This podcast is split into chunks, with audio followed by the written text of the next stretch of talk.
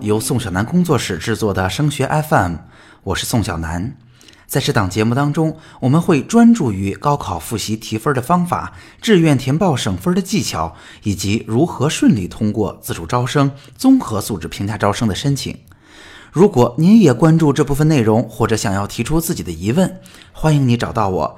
我个人的电话和微信都是幺八五五三幺三五零四五。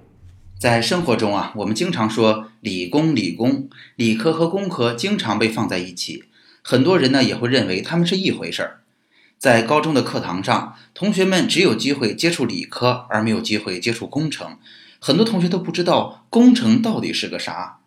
再加上在高考选择专业的时候，很多同学都会用这么一种方式，就是高中我喜欢哪个学科，哪个学科学得好，我就把它当做大学的专业。所以很多同学，尤其是成绩非常出色的同学，从此走上了硕士、博士、圣斗士的理科的漫漫求学路。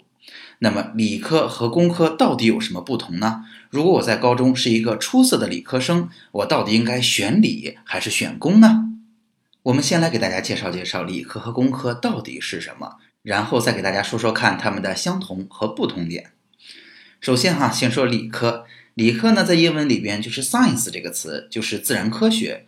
它从事的主要是基础研究，是来探索自然规律的一门学科。science 或者说理科，它最主要的功能是为其他学科的研究奠定基础，然而它自身却不创造任何的价值。我们在高中其实接触理科也已经非常多了，它常见的包括数学呀、物理呀、化学呀、生物啊，还有像心理等等这样的学科。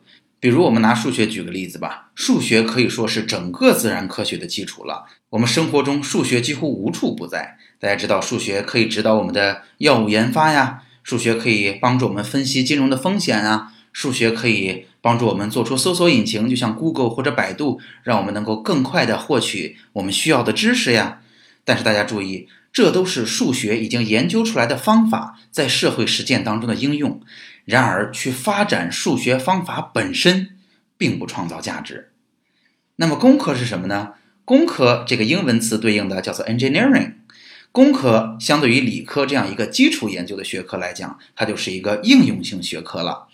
那么，工科里边常见的学科会包括像机械工程啊、电子工程啊、计算机啊、建筑工程啊、交通工程啊等等等等。工程学科的特点是，每一个具体的学科背后都有一个或者是几个庞大的工业。那么，工程的学科呢，是与生产和生活密切相关的，它直接去创造社会财富。那么，这么两个听起来完全不一样的学科，为什么还经常让我们混淆呢？那就是因为哈，在高考之后填报志愿的时候，大家会发现，一个好的科学家和一个好的工程师对于高中生的基本素质要求是一模一样的。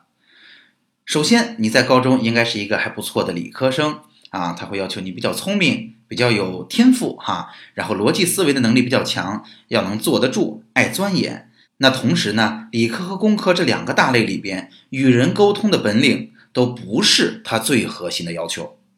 所以您听懂了，真正在您填报志愿的时候，您会发现，如果我还是一个不错的理科生，理科和工科都挺适合我的。那么现在我就来给您介绍了，他们之间到底有哪些的区别呢？其实，理科和工科最大的区别体现在他们的就业上。对于理科生来讲，毕业之后典型的就业是在大学或者是科研院所。大家知道，从事基础研究的人啊，相对还是比较小众的，他的社会需求比较少。而且呢，在两千年附近，中国的大学大规模的扩招了，进来了很多的年轻老师。但是在现在，高考的学生已经在逐年的减少了，因为计划生育政策的关系。所以未来几年进入大学也不是那么容易的一件事。所以它的社会需求相对来讲是比较少的。第二呢，刚才我也提到了，理科作为一个基础学科，并不创造价值，所以相比于我们对于这个学科的投入而言，我们的收入其实不是特别高。但是还好，我们有一个不错的社会地位。那么，如果想要从事很好的科研工作，就要提醒大家了，因为它不创造价值，所以你只能去一个经费非常充足的地方。那也就不难理解了，在国内什么样的地方科研经费才会最充足呢？那就是政府能够拨到钱的地方，那就是政府最认可的学校，那就是九八五、二幺幺的学校。说完了理科呢，我们再来看看工科。因为工科是一个实用型的学科，所以它跟理科的对比还是非常明显的。那首先就是工科的社会需求量非常非常大，是会需要很多的工程师。大家可以想想，华为这种每年招万把人这样恐怖的校招，这还是单独一个企业，你就可以想象到它的社会需求有多么强劲。第二呢，我可以告诉各位同学，即便你的家乡是在二线城市，甚至是三线城市。这儿也有很好的用人市场，你仍然有机会拿到一份高薪水的职业。说到这儿呢，我还需要告诉大家一个事实，那就是工程其实是所有行业里边平均收入最高的学科，它甚至比商科还要高。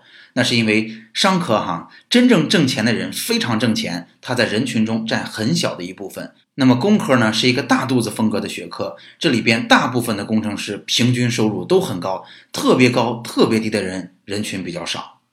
说过了理科和工科的相同和不同，我们不难总结出这么一点：其实理和工都是做研究的，它的本质不同就在于这个研究到底实不实用。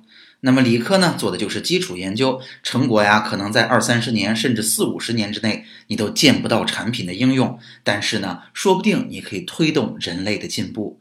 那对于工科来讲，它就特别实用，说不定你做的东西很快就能在生活中见到它。好，那么我们可以做总结了。作为一个接地气的电台，最后我们一定要告诉你，什么样的人适合学理，什么样的人适合学工呢？首先，他们应该都是天赋还比较聪明，逻辑性挺强的，坐得住，爱研究，能吃苦。那么，如果你的生活负担比较轻，热爱科研，非常享受探索自然的过程，希望为人类的进步做出自己的贡献，你去学理吧。如果你是一个务实派，希望自己的努力能够变成收入，并且能够变成在市面上见得到的产品，那么你就可以去做一名工程师了。好，今天的节目就到这儿。在宋小南工作室，我会把多年深入研究高考的经验化成切实有效的方法和技巧，帮助高三的考生少走弯路。我们下期见。